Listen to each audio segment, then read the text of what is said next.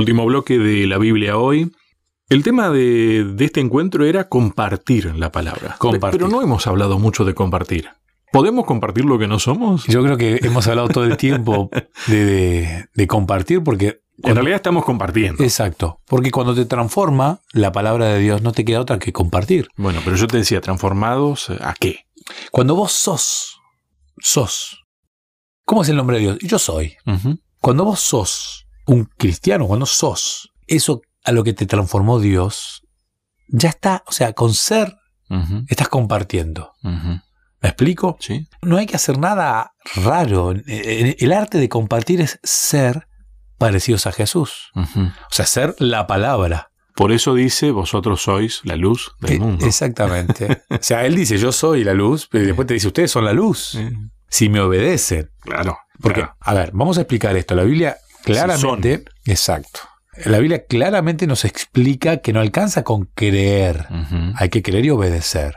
Eh, y acá, eh, eh, es- esta semana estamos leyendo algunas cuestiones que tienen que ver con la, la Biblia, la palabra de Dios. Que no alcanza con tenerla. O sea, yo tengo en casa, sin exagerar, no, no menos de 20 Biblias diferentes.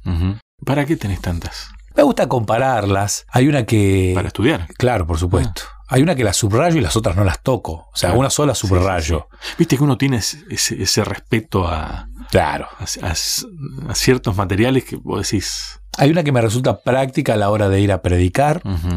Me pasa que en esa ya estoy más acostumbrado a buscar. Entonces, este, a la hora de buscar un texto bíblico lo encuentro más rápido, ¿no? Hay otras que me gustan porque tienen eh, anotaciones, tienen, van explicando, y hay otras que son diferentes traducciones. ¿No? Uso diferentes traducciones para poder ir contemplando. Está bien que hay, hay aplicaciones en el celular, en el iPad, en la tablet. Sí, pero nosotros somos de la vieja Del papel, guardia, del digamos. papel.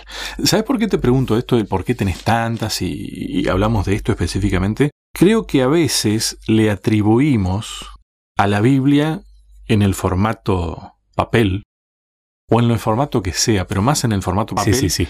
Como si tuviera poderes mágicos. Claro, no, la tengo en la mesa de luz, con eso ya duermo tranquilo, estoy cubierto. Y no es, no es así. Pero te cuento algo, una cuestión, algo que me pasó en forma personal.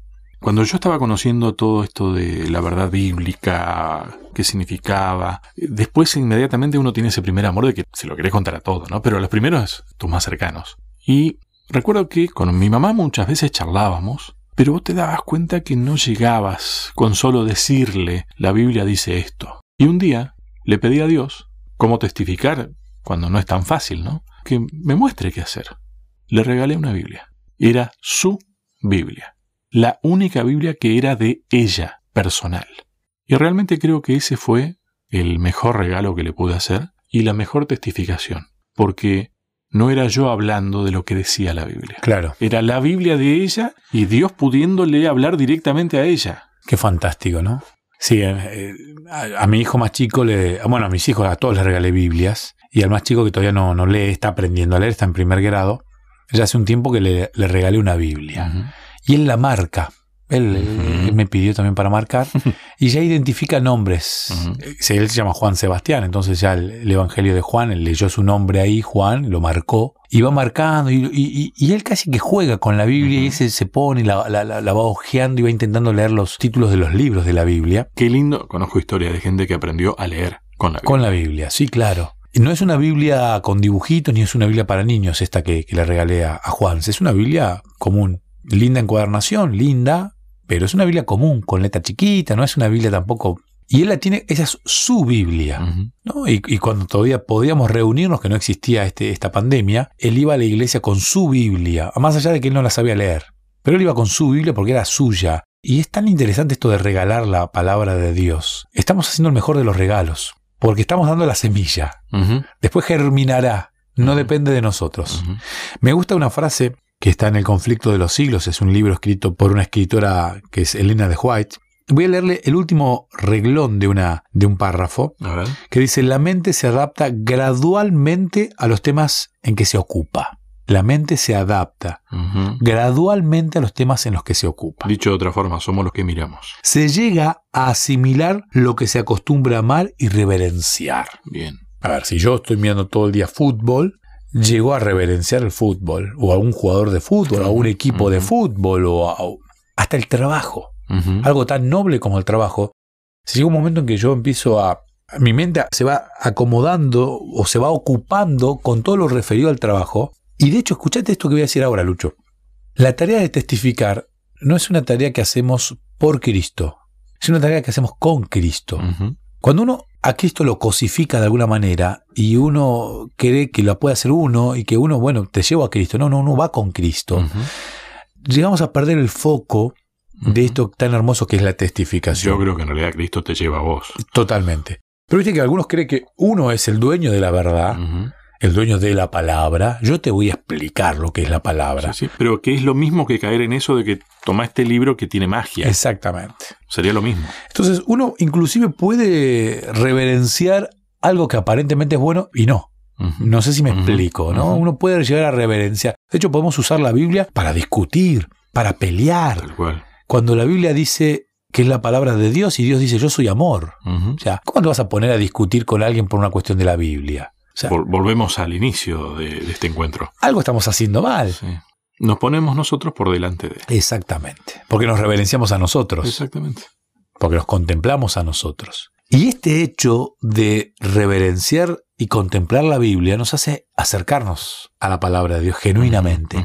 Y cuando somos transformados, no hay otra manera porque somos transformados. Ahora yo soy parte de la palabra de Dios de alguna manera, porque la palabra de Dios está en mí, y no tengo que andar compartiendo porque yo al ser comparto. Si permanecéis en mí. Es fantástico eso. O sea, vos no tenés que andar inventando nada nuevo, No, tenés que no, acercarte a la palabra de Dios y ya al contemplar a la palabra que es Jesús, sos transformado y compartís esa transformación. Por más que no quieras, la compartís. No vas al supermercado y la gente ve en vos algo diferente, porque sos diferente. Sos un hijo de Dios. Qué detalle, ¿no? Este, ¿no? Sos un hijo de Dios. Vas a trabajar y la gente nota en vos algo diferente, porque sos un genuino. El problema es cuando decimos ser hijos de Dios Y no somos. y no lo somos. Entonces la gente empieza a ver un doble discurso y ahí empieza a tener problemas y se enoja con la palabra de Dios que no tiene la culpa de que nosotros seamos los que nos autorreverenciamos. Que no quita que en medio de este camino te puedas equivocar, pero no vivir equivocado.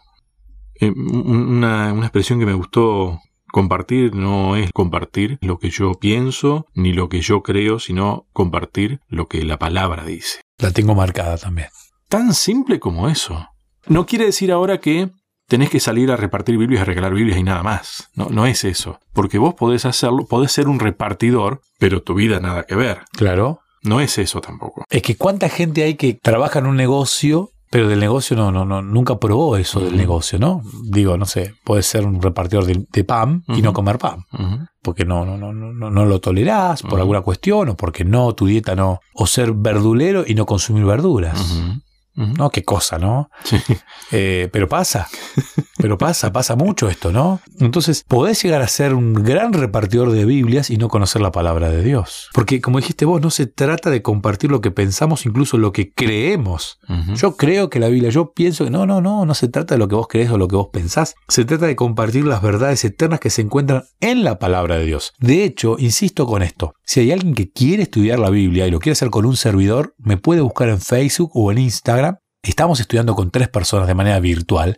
Y lo que más trato de decirle a las personas, yo sé tal vez un poquito más que vos de teología, lo cual no significa que sepa más de la palabra de Dios. Y muchas veces es interesante cómo la palabra de Dios hace que acá no hay alumno y profesor cuando uno estudia la palabra de Dios. Somos todos alumnos. Nos ayudamos, ¿eh? Esto es como mi compañero en el secundario que más sabía, bueno, me ayuda él, pero el profe sigue siendo otro. Pero tiene que ver con esa predisposición a querer estudiar, Total. a querer aprender.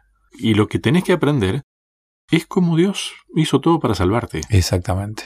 Y la testificación que otras personas te pueden dar de lo que Dios hizo en su vida te ayuda a vos entender en la vida práctica eso que lo leíste en la palabra de Dios y ahora lo estás viendo reflejado en la vida de aquel que, con el que estás compartiendo. Eso es maravilloso. Mira, me, me gustó una frase más que yo cierro con esto para mi gusto, ¿no? Pero cuando nos sentimos impresionados a compartir nuestra fe es porque el Espíritu Santo que nos impulsa ya ha impresionado a esa persona para que reciba lo que nosotros vamos a llevarle. Qué interesante. Me impactó esa expresión. Totalmente. O sea, el Espíritu Santo ya preparó a la otra persona y ahora vos estás siendo impactado por el mismo Espíritu Santo que además de impactar a la otra persona y de preparar a la otra persona, te ayuda a entender la Biblia que él mismo ayudó a, que, a escribir, él mismo inspiró. Es interesante, ¿no? Y creo que la clave está en esperar en Dios. Porque tal vez, supongamos que uno dice, uy, tengo la impresión de que le tengo que decir lo que dice la palabra de Dios a Sebastián. Y yo te lo digo y vos te enojás. No, no me vengas con eso, que no quiero saber nada. Y digo, ah, viste que no, no, no era así entonces. Sin embargo, si no hubiera sido así, en algún momento en tu vida esa palabrita Exacto. va a germinar. Esa semilla. Totalmente. Ahí recién vos estás en condiciones de decidir si sí o si no. ¿eh? Exactamente. Exactamente. No es que decidiste cuando rechazaste lo que yo te dije en ese Sí. momento. Ahora, qué lindo que es compartir la palabra de Dios. Le hace muy bien al que la comparte y al que recibe la palabra de Dios. Es algo sumamente gratificante. Uno se siente transformado y se siente útil. Y no hay nada más lindo que sentirse útil. Bien, cerramos por hoy este tema, ¿no? Sí, Después el resto queda tarea para la casa. para seguir exactamente. Para seguir leyendo, estudiando, investigando y compartiendo. Próximo encuentro. Vamos a hablar de el mismísimo Jesús, la palabra. Ministrar Mm. como Jesús es el título. Y vamos a hablar de actitudes de Jesús, de cómo Jesús trabajaba, cómo Jesús actuaba. Porque si queremos hacer amigos para Dios, deberíamos copiar el ejemplo de Jesús. Eso es a lo que tenemos que apuntar a, Totalmente. a lo, lo que Ser. tenemos que observar y transformarnos. Ser. El objeto de nuestra observación debe ser Jesús. Gracias, Sebastián. No, de nada. A todos, muchas gracias y hasta un próximo encuentro.